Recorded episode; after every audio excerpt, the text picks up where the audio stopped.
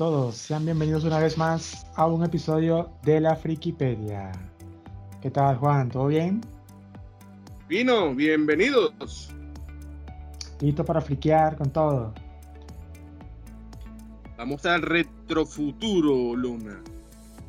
El Cyberpunk. Déjame decirte que yo, muy- déjame decirte que yo, hecho el loco, he sido muy- un, buen un gran fanático de lo que es el Cyberpunk. No, no, no solamente con la, con el tema que vamos a hablar el día de hoy. ¿Tú te acuerdas, por ejemplo, del, de la, de la, del anime Bubblegum Crisis Tokyo 2040? Por supuesto, me encanta. Creo que era un anime para- su propio programa. Debe- debe- debería tener su propio capítulo. Yo de verdad que cuando era un adolescente era súper fanático porque ese estilo cyberpunk era súper chévere. Eh, otra ¿Sabes qué me encanta de ese anime? de qué cosa. La música. La el intro, por ejemplo, era uno de mis favoritos cuando era adolescente. ¿Sabes cómo soy yo en mis gustos musicales? Y me gustaba aquella cancioncita de piano que le ponían a la jefa, ¿te acuerdas? La que tenía el pelo blanco. ¿Cómo era que se llamaba ella? Eh, Miria, creo que se Me llamaba, acuerdo. sí. Ajá. Que era así como un pianito.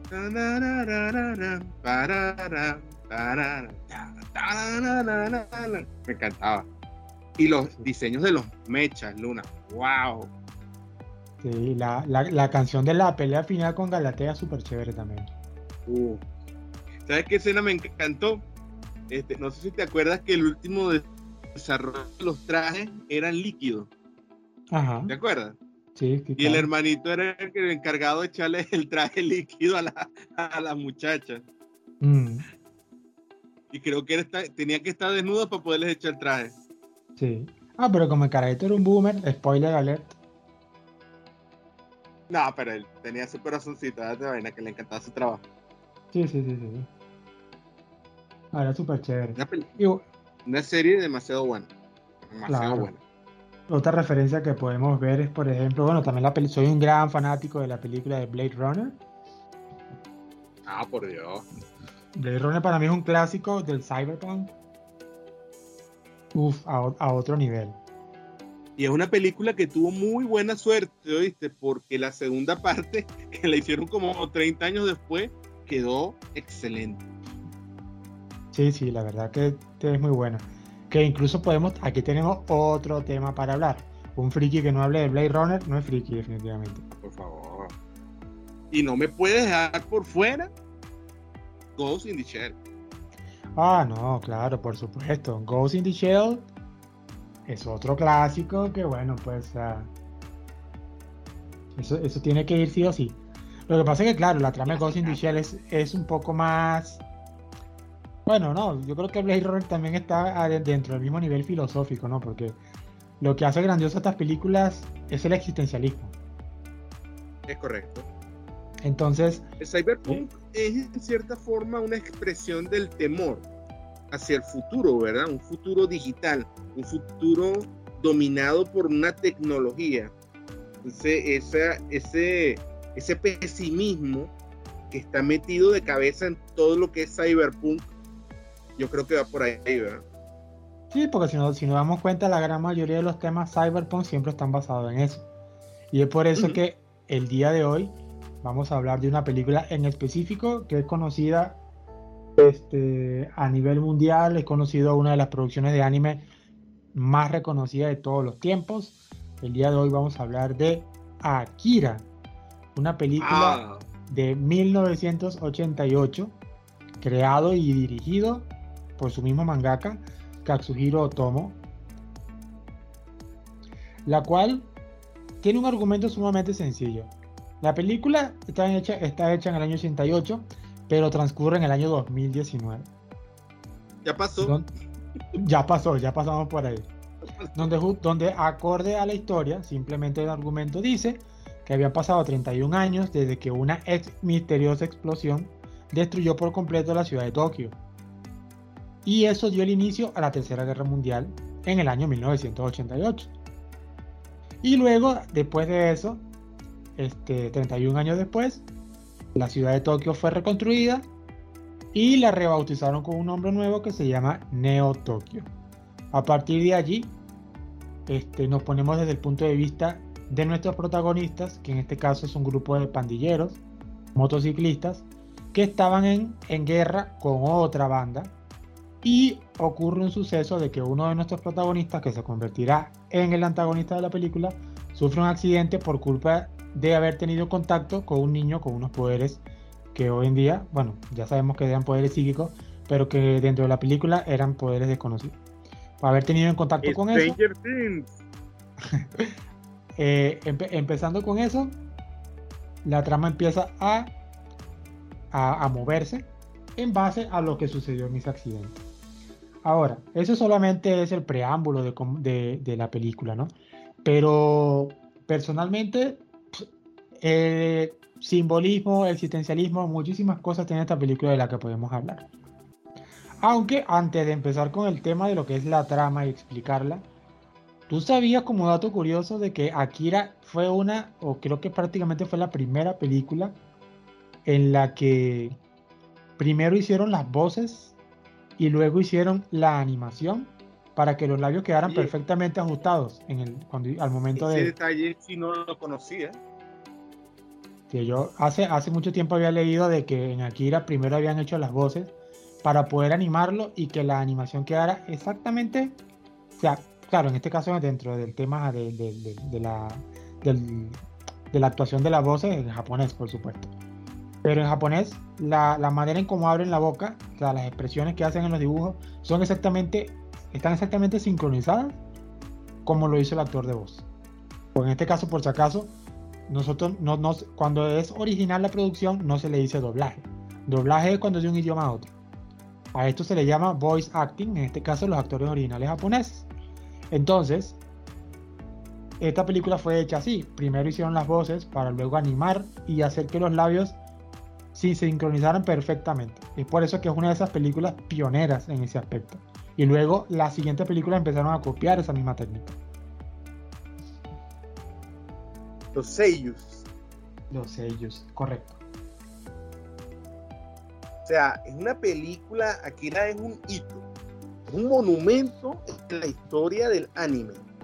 Ninguna persona que sea aficionada al anime puede existir en este mundo sin haber visto Akira. De hecho. Akira es un monumento en la misma historia del cine. Una película extraordinaria. Claro, Y de hecho, en su momento, estoy casi seguro que fue el anime más costoso de la historia por muchísimos años. Correcto. No se le negó nada. Claro, este Akira es considerada una producción animada de las más de las más costosas de la época. O sea, para el año en que fue producida, la cantidad de dinero que se gastó fue increíble. Incluso dentro de su época ha sido la más cara de todas. Nada más con decir, nada más con decirte que el, presupuesto de hacer el efecto de luces de Neo Tokio fue sumamente caro. Solamente para, solamente para las luces. Es que la ciudad es un personaje. Correcto. La, ciudad de Neo Tokio es un personaje. O sea, la belleza y la horripilancia de esa ciudad es una es algo que es, sobrecogedor la, la, magnitud de aquella mole que es Neotoque. Es una cosa impresionante. Claro, la manera en cómo está distribuida la sociedad, este aunque claro, no vemos ese aspecto de, del lado bonito de Neotokio, todo lo vemos como una destrucción, al muy estilo cyberpunk, pero la manera en cómo, cómo convive la gente, la tecnología de esa época, porque déjame decirte una cosa, para el año 88, que recién salió, se supone que la idea de Katsuhiro Tomo viene de antes, pero yo te voy a decir una cosa, nuestro protagonista, que se llama Shoto Kaneda, bueno, vamos a decirle Kaneda nada más. Kaneda. Este, el diseño de la moto de Kaneda, para mí, está prácticamente como que está adelantado a su época, una cosa así. O sea, era una moto eléctrica. Incluso recuerdo que hubo un mangaka muy famoso, no recuerdo si fue Masashi Kishimoto, el mangaka de Naruto, o si fue otro mangaka conocido, donde él dijo que una de sus inspiraciones había sido Akira, no, o sea, Katsuhiro Tomo como mangaka, porque él dijo que la portada, todo aquel que haya visto Akira, y si no lo han visto, se lo recomiendo muchísimo, pero la portada de la película de Akira, que es una foto de nuestro protagonista Kaneda caminando hacia su moto, él dice que ha sido una de las portadas más emblemáticas de todo el mundo del manga. O sea, tanto por el diseño de la moto como la perspectiva que tiene esa portada. Y déjame decirte que tiene toda la razón. Yo no soy un experto en dibujo. No me lo voy a tirar de experto. Pero esa, esa, esa portada es increíble. O sea, la pose de Caneda caminando hacia su moto. Yo, me imagino que tú sabes cuál es. Claro, claro. Es que la película Akira, tú sabes que tiene una característica que es perfecta para callarle la boca a la gente que te dice, ¿por qué los animes nunca dibujan a los japoneses como japoneses? En Akira los japoneses se ven japoneses. Eso sí es verdad. El modelo occidental aquí se lo pasaron por otro lado. La moto, la moto de Caneda en cierta forma es parte de Caneda y es su representación. La moto de Caneda es cool. Y es que Caneda es cool. Y hasta combina con la chaqueta de Caneda, pues. Sí, sí, sí. Es que la moto y él son una misma cosa. Y recuerda que al final, cuando la moto está bien escoñetadita, Caneda está bien escoñetadito. claro. Pero sobreviven hasta el final. Sí, sí, la moto sobrevive al final. Este... Y hay también el vínculo de la moto con el antagonista. La moto de Caneda era el anhelo del antagonista. Claro. Algo que, algo que sí es muy interesante es cómo, cómo sobresale el diseño de la moto de Caneda, porque Caneda es el líder de la banda de motociclistas.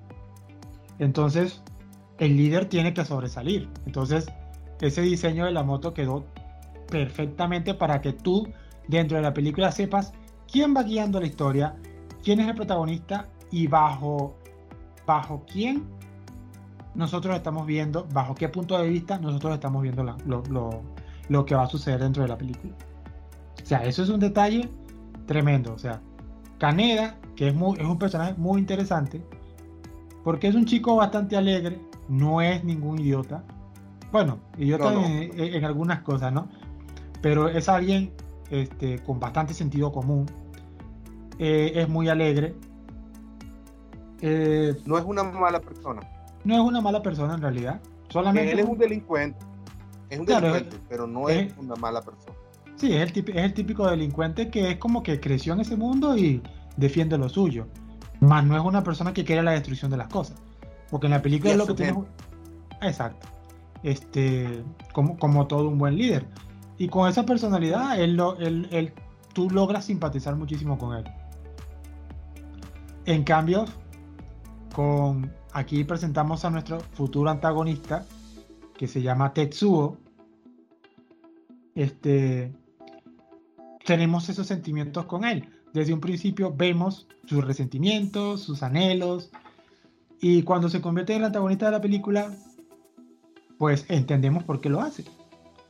Entonces, ese contraste que hay entre un personaje como Kaneda y un personaje como Tetsuo hace que la película funcione, tenga una química perfecta. Porque a pesar de que Kaneda y Tetsuo sean buenos amigos, tenían una, tenían una personalidad tan diferente que los ayudan a que el desarrollo de la historia se dé como, como se está dando, o como se va a dar, ¿no? Que vamos a explicar más adelante. Fíjate que eso también es un poco muy japonés, esa, esa relación de ellos porque sí, hay mucha amistad y, de hecho se conocen desde niños pequeños, pero también es una relación del senpai. Y, y allí hace como eco un poco con esa relación de Anakin con Obi-Wan, donde es mi senpai, pero a la vez es como también es mi rival, pero también es mi hermano. La relación de ellos dos era Sí, correcto.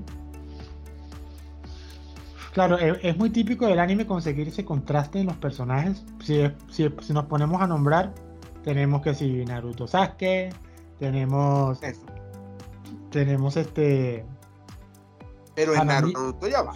Naruto nunca vio como senpai a Sasuke. No, no. Yo hablo de la rivalidad. Ah, bueno. Lo de senpai no. Este, pero es muy típica las rivalidades que funcionan, ¿no? Por ejemplo, eh, sacando un poco de contexto rápidamente, eh, una rivalidad que funciona muchísimo a nivel narrativo es este, Hanamichi Sakuragi con, con Rukawa. Ah, claro, por Dios.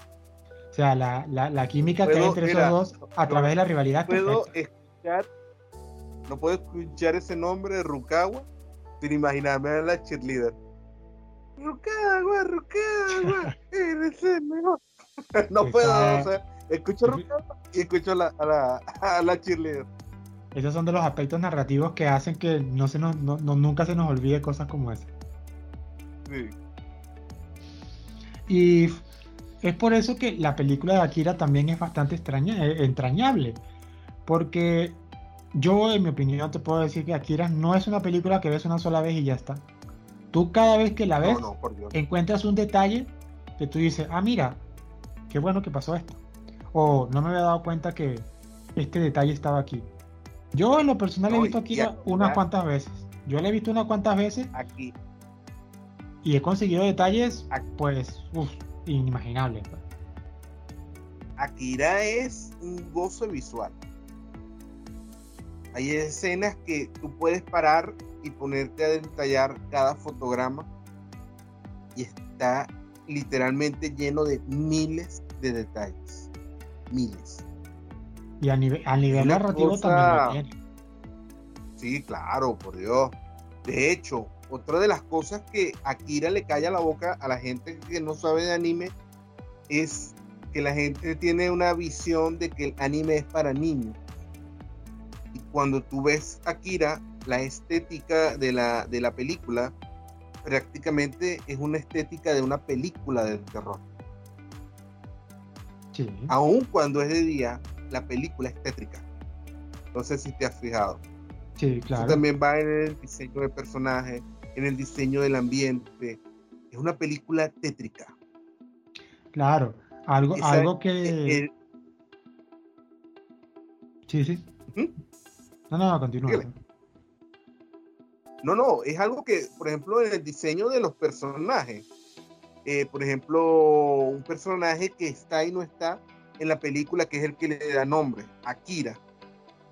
Akira es un niño, su rostro es muy agradable, pero cuando lo ves bien, hay algo inquietante en Akira. Eso, sí es verdad. Y, los niñitos, los otros niñitos, los que tienen poderes, ¿te acuerdas? Los compañeritos de Akira son terroríficos, déjate ahí. Sí, este, tenemos a Masaru, Kiyoko y Takashi. Ajá. Claro, este, en, la trama de Akira, bueno, antes de pasar un poquito más allá, este, Neo Tokio está involucrada en una especie de, de, protestas contra el gobierno y eso hace que el ambiente sea bastante apocalíptico. El gobierno tiene mucho, tiene mucho poder, está muy militarizado. Este, la gente protesta en las calles y algo que en lo cual Akira es bastante explícito es que te muestra cómo los equipos antimotines, o sea, los equipos armados, este, pueden tirotear a la gente si, si cruzan la línea. Incluso hay una, hay una escena donde, que es lo que hace que la trama avance, que es que un equipo antigobierno secuestra, tratando de salvar a uno de los niños con poderes psíquicos de esta película. Pero al final cuando lo captura, a él lo masacran sea, le, cae, le, caen a tiros y queda vuelto, o sea, queda hecho huecos. Esa escena es extremadamente gráfica. no tiene miedo de mostrar la violencia y visualmente queda recho el movimiento de aquel cuerpo al ser masacrado. Sí.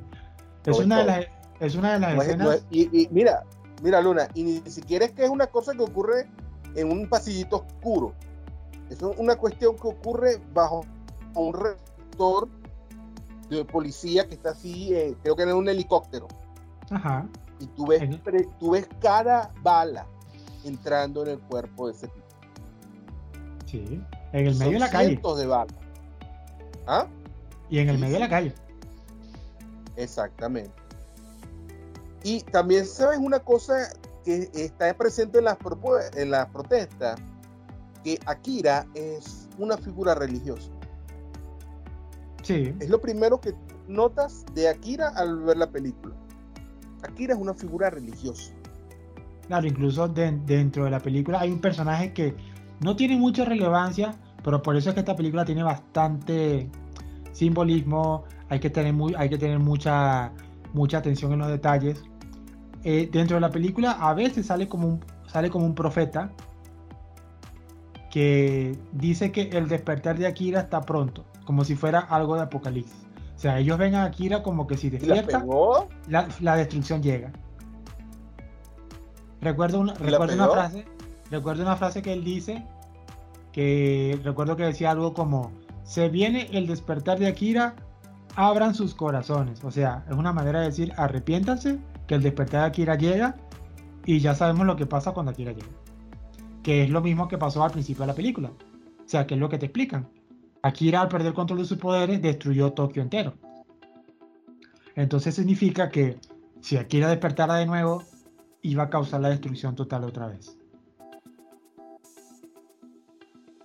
Y fíjate que Akira también se convierte, no me acuerdo muy bien cómo en esa expresión en el mundo de las películas, que es como el objeto que están buscando. Porque en buena parte de la película estás como que vamos a buscar a Akira. Y es como que te dan a entender que Akira está aquí todavía y la impresión cuando te das cuenta qué es lo que es Akira es, arrecha. Es el clímax de la película. Claro, es un clima que vamos a contar un poquito después. Porque vamos ahora a, centrar qué es lo que pasa, ¿no? Ya hemos mencionado el tema de la masacre de este tipo que lo libera. Y ese niño que yo mencioné es con quien tiene el accidente Tatsuo.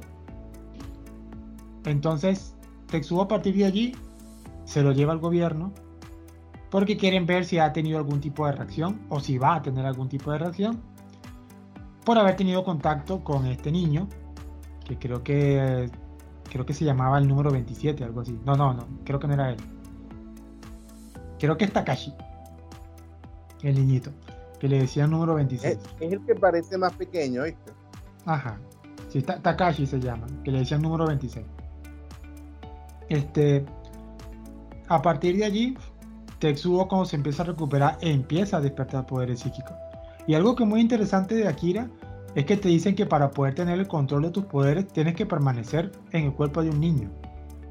Tetsuo como ya era alguien camino a la adultez, ya era grande, corría con el riesgo de no poder controlar sus poderes. Es por eso que esa, esa estética que tienen estos niños de tener cuerpos de niños, pero tener cara de anciano era un poco turbio. Y la piel, ¿te acuerdas? Que les cambia de color. Sí, eh, eran así todo pálidos, prácticamente tirando como a un gris con morado, una cosa así súper fea. era una cosa así, era muy inquietante. Pero mantener, a la vez, mantener esa forma, mantener esa forma es lo único que mantenía su poder bajo control. aquí en esta película, el malo, maloso, si te piensas bien, es el gobierno. Correcto. Yo te digo una cosa, cuando yo vi Akira por primera vez tenía como que era 12, 13 años. Obvio que no iba a entender esa película con 12 años. Este, solamente me dejaba llevar por la parte visual. O sea, analizar esa película más allá, o sea, me costó muchísimo. Pero después que, después que lo vi de grande, o sea, de adulto, este, lo vi varias veces, me di cuenta de algo.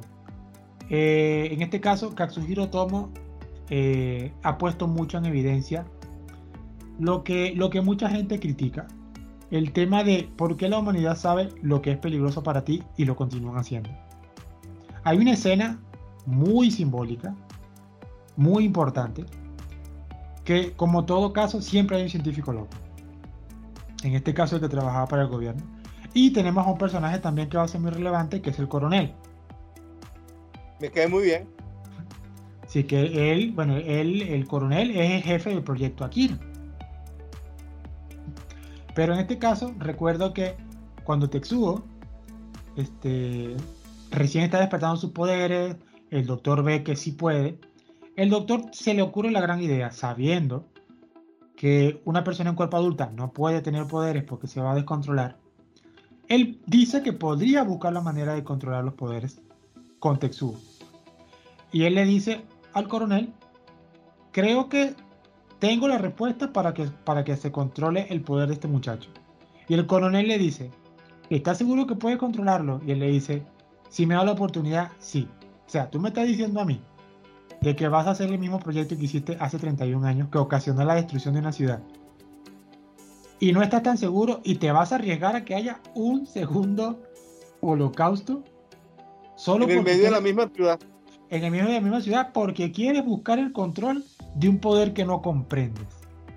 Entonces tú te das cuenta de que la estupidez humana no tiene límites.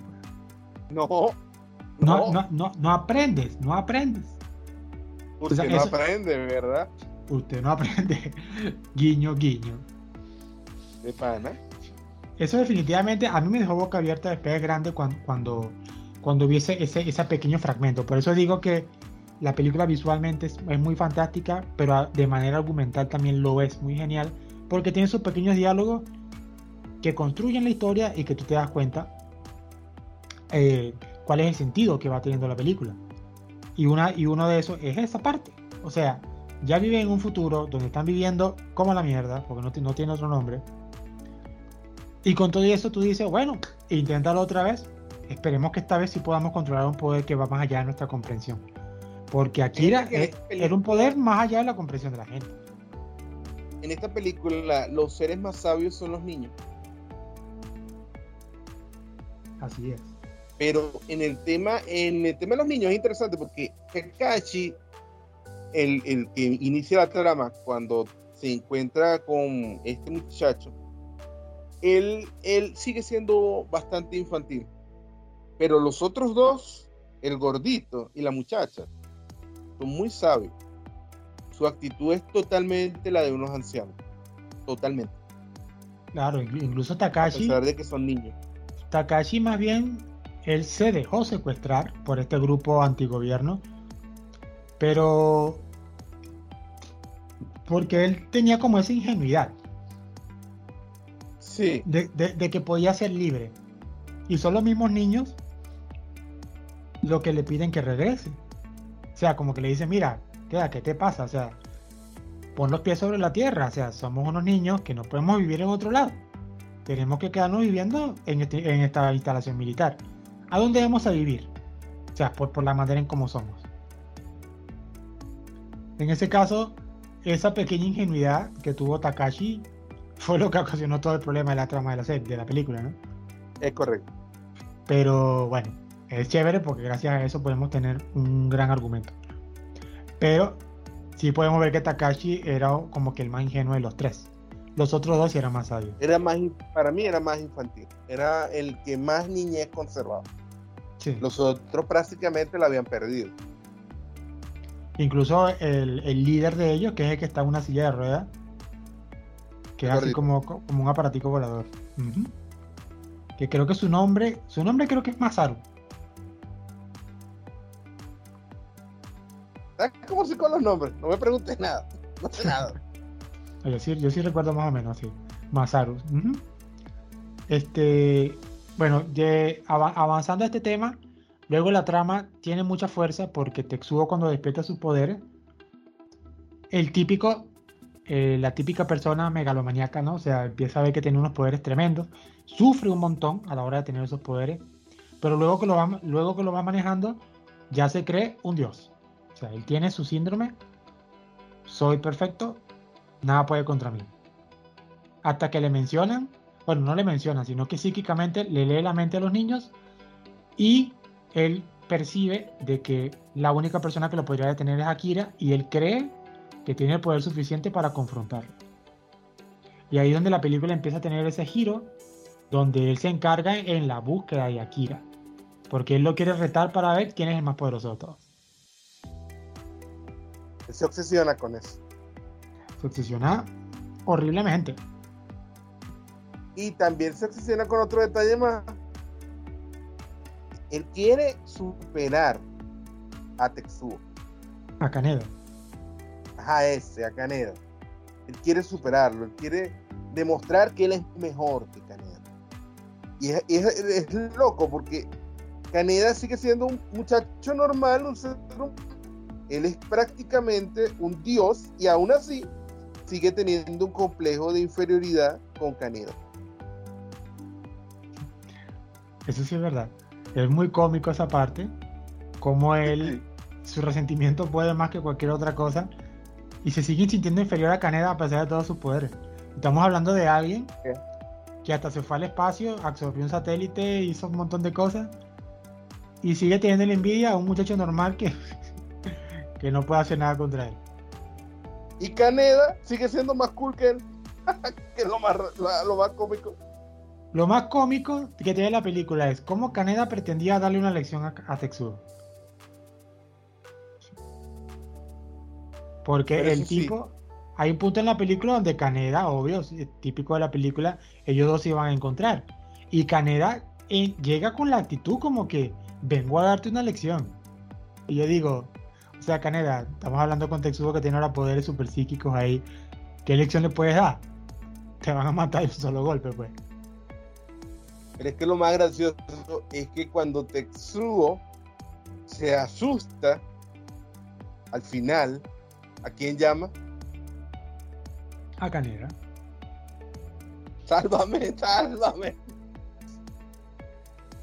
Pues sí, en esta parte de la película, bueno, podemos, podemos ver. Bueno, ya esto casi prácticamente finalizando. Este también es cuestión de dar un pequeño resumen, no es costar la película entera. Más que todo queremos fijarnos en, en, su, en, su, parte simbólica, argumental, visual. Pero bueno, en este caso, eh, al, al, fin y al cabo, como lo había mencionado antes, Caneda, perdón, el Tetsuo por, por ser un adulto, nunca iba a poder controlar sus poderes y al final eso lo juega en su contra. Él termina perdiendo el control de sus poderes y empieza a tener manifestaciones físicas súper grotescas que prácticamente lo van a hacer estallar. Y ahí es donde viene la salvación de Akira. Y allí en esa parte hay que pararse un momento y dar algo de contexto. Mira que, que loco que ellos en la película te hablan de que Tokio va a las Olimpiadas. Y si mal no recuerdo, el año de las Olimpiadas de en la vida real coincidió con el año de las Olimpiadas en la película. Y si no coincidió, estuvo muy cerca. Y muchas de las protestas sociales eran como consecuencia del enorme gasto que eran las Olimpiadas. ¿Casualidad? Y esas Olimpiadas son las que dan el marco visual para el último acto es cuando ocurre esa transformación grotesca. Porque era allí, en medio del estadio olímpico, donde estaba lo último que quedaba de Akira. Ahí fue donde los militares lo escondieron. Es una escena increíble. Toda esa cámara criogénica con las partes de Akira. Y no es que estamos hablando de un bracito y un ojito. O sea, de Akira lo que quedaron fueron células. Sí. Esa parte fue interesante porque nos pasamos la película creyendo que de Akira tenían, no sé, el cuerpo, ¿ah? Sí. Un cuerpo congelado, algo así, y no. Aquí cuando explota, no queda nada. No quedó nada de él. Quedaron, fueron algunas celulitas por ahí y eso es lo que ellos tenían guardado. Sí, la, única manera de conservar las células aquí era fueron congelándolas, o sea, por eso que estaba escondido en una cámara criogénica. Ellos la congelan esperando que las generaciones futuras pudieran entender lo que ellos no podían entender. qué había sido realmente Akira. La película tiene un detalle muy interesante porque en ese momento que Tetsuo pierde el control y está que explota, me recordó mucho la escena de Dragon Ball en Cell, cuando Cell se pone todo grande y deforme y va a explotar y destruirlo todo. Este, bueno, en este caso creo que se copió fue Toriyama, ¿no? Este. Y luego la película se toma su tiempo para explicar el pasado. O sea, en ese momento tú ves cómo empezó el proyecto de los niños, que es algo que no quiero contar porque quiero que la gente lo vea. Eh, cómo fue el inicio de esos niños, cómo ellos eran parte del proyecto y cómo era la vida de ellos con Akira. Que eso es lo que hace al personaje de Akira incluso más misterioso, porque tú ves el pasado de él y Akira no habla. Y tú le puedes ver como que esos rasgos faciales como que es como un niño tierno y misterioso al mismo tiempo. O sea, es inquietante. Es inquietante porque tú no sabes qué, qué, qué es Akira. Pues. O sea, ¿qué es Akira en realidad? Fíjate que lo más cercano a Akira eran sus amigos, los niños que sobrevivieron. Exacto. Que de hecho, ellos no te explican realmente cómo sobreviven esos niños, porque te dan a entender que fue una explosión catastrófica y entonces, ¿cómo sobreviven ellos? Nunca se hablaba de eso. No. Pero fíjate que cuando ellos ven que ya lo de Tetsuo se salió de control, ¿qué es lo que dicen? vamos a tener que llamar aquí. Y es una escena casi religiosa, porque ellos hacen un trance así como concentrándose para llamar la esencia de Akira. Y entonces uno puede decir, bueno, es que tienen un poder psíquico, pero también podrías decir, es que esto es que es una invocación religiosa. Están llamando a su Dios, que es Akira e incluso la llegada de Akira es como como la salvación de ellos. O sea, tú ves las expresiones de estos niños y es como que llegó la persona que nos va a librar de nuestro dolor. Es increíble y un poco inquietante a la vez que Akira llegó fue a destruirlo todo otra vez, pero ellos están felices de que eso suceda. Pero fíjate que aquí sí te presentan un pequeño cambio, porque en la primera escena, cuando tú ves la primera explosión, es algo como muy fuera de control. Pero yo creo que cuando llega la segunda explosión, Akira ya ha madurado más y controla mejor sus poderes. O sea, es inevitable que una presencia magna como la de él, que es como la presencia de Dios, al aparecer sobre el mundo causa un trastorno demasiado grande, pero él trata de contenerlo lo más posible para que no destruya la ciudad de nuevo. Sí, incluso hay, un detalle muy interesante porque la niñita, una de las niñitas con los poderes, que hasta donde más recuerdo creo que se llama Kiyoko, este, ella le tenía mucho cariño al coronel. Entonces, ella teletransporta al coronel a los límites de la ciudad y ella le dice, no se preocupe, quédese aquí, usted va a estar a salvo de lo que va a suceder. O sea, que es como lo que tú explicas. O sea, la explosión de Akira estaba limitada. Entonces... De hecho, ellos esta vez están en un lugar más inhabitado, más, más deshabitado, porque la explosión ocurre en medio de la construcción de los Juegos Olímpicos y te dan a entender que en ese momento prácticamente no había nadie ahí.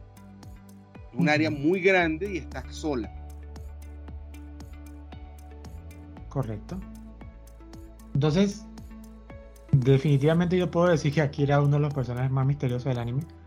Porque es alguien que no, que no necesita ni siquiera tener un diálogo, nada. O sea, todo se observa a través de sus acciones y su mirada inquietante.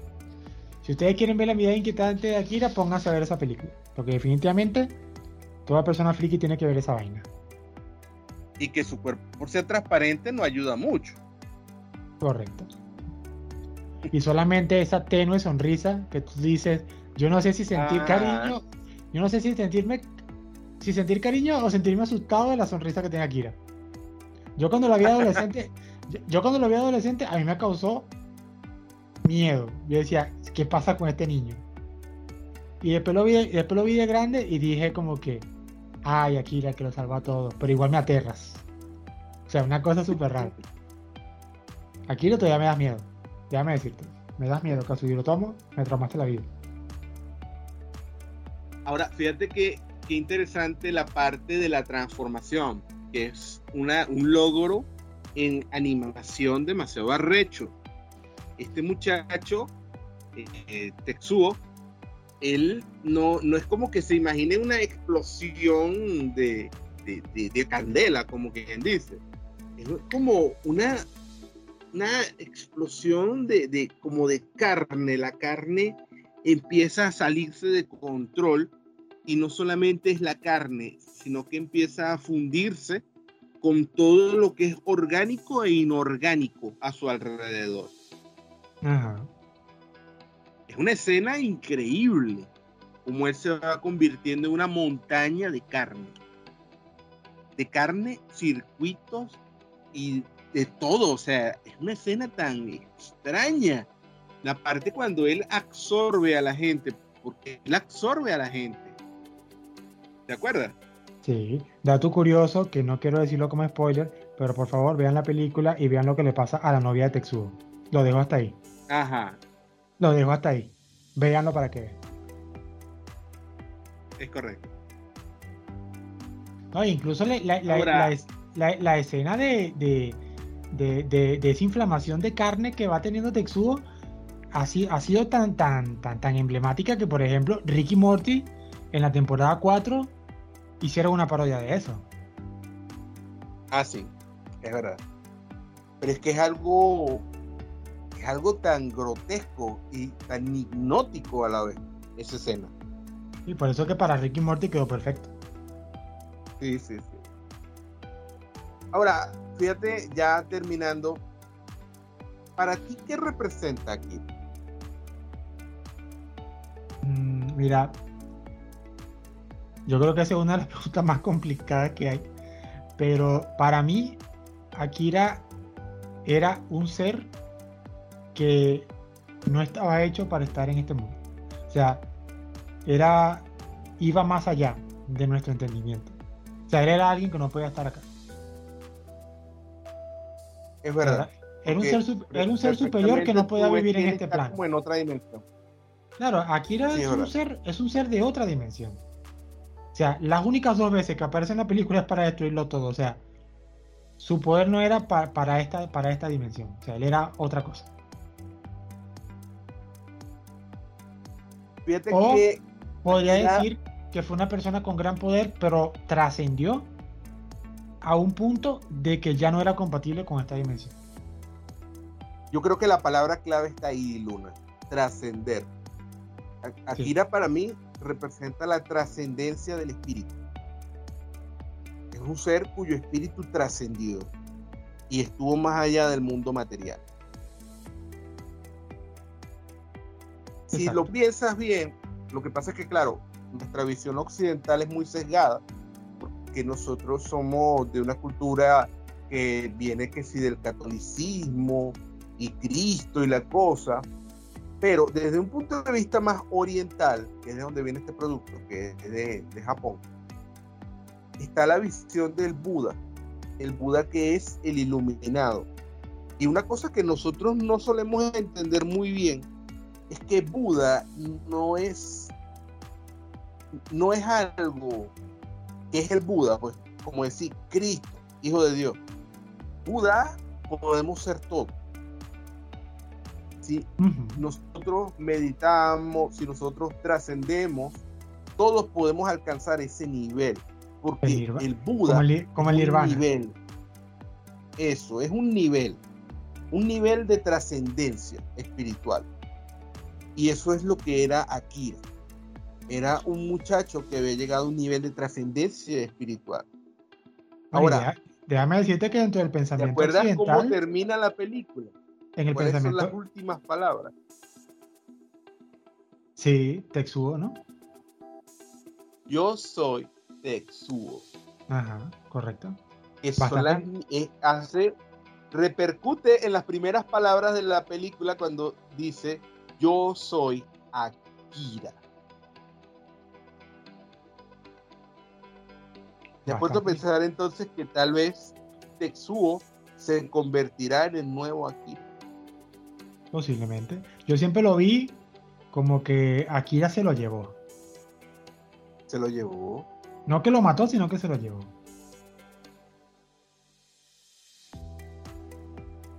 Caneda no quería.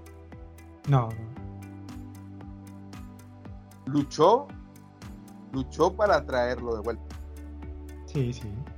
Lastimosamente, bueno. Esa escena es visualmente impresionante cuando él entra en esa hiperdimensión. Caneda tenía unas bolas gigantes. No, Caneda es un personaje súper chévere. De verdad que su, su, valentía y todo eso eh, lo hace un personaje, un muy buen protagonista. Es verdad. Con todo y su locura, porque también tiene su lado chistoso, solamente no hemos hablado de eso.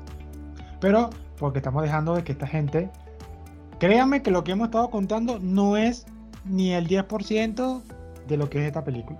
O sea, aquí es una película bastante lenta, pero disfrutable. Dura como dos horas y tanto. Y pueden verlo tranquilamente. Y lo que hemos contado acá, a lo mejor dirán, ah, mira, los locos estos frikis del, del, podcast, me acuerdo que mencionaron esto.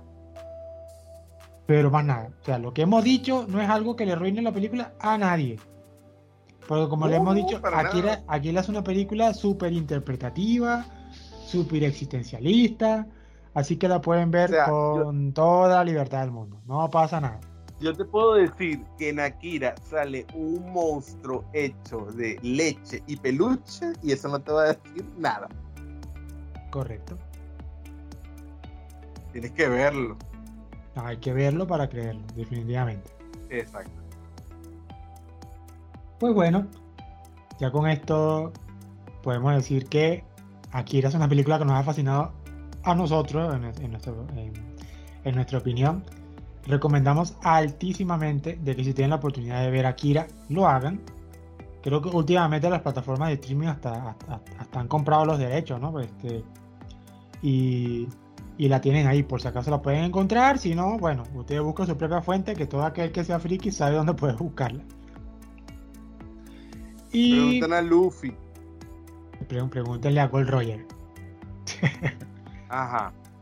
A Jack Sparrow, que ya ganó el juicio. Le pueden preguntar también.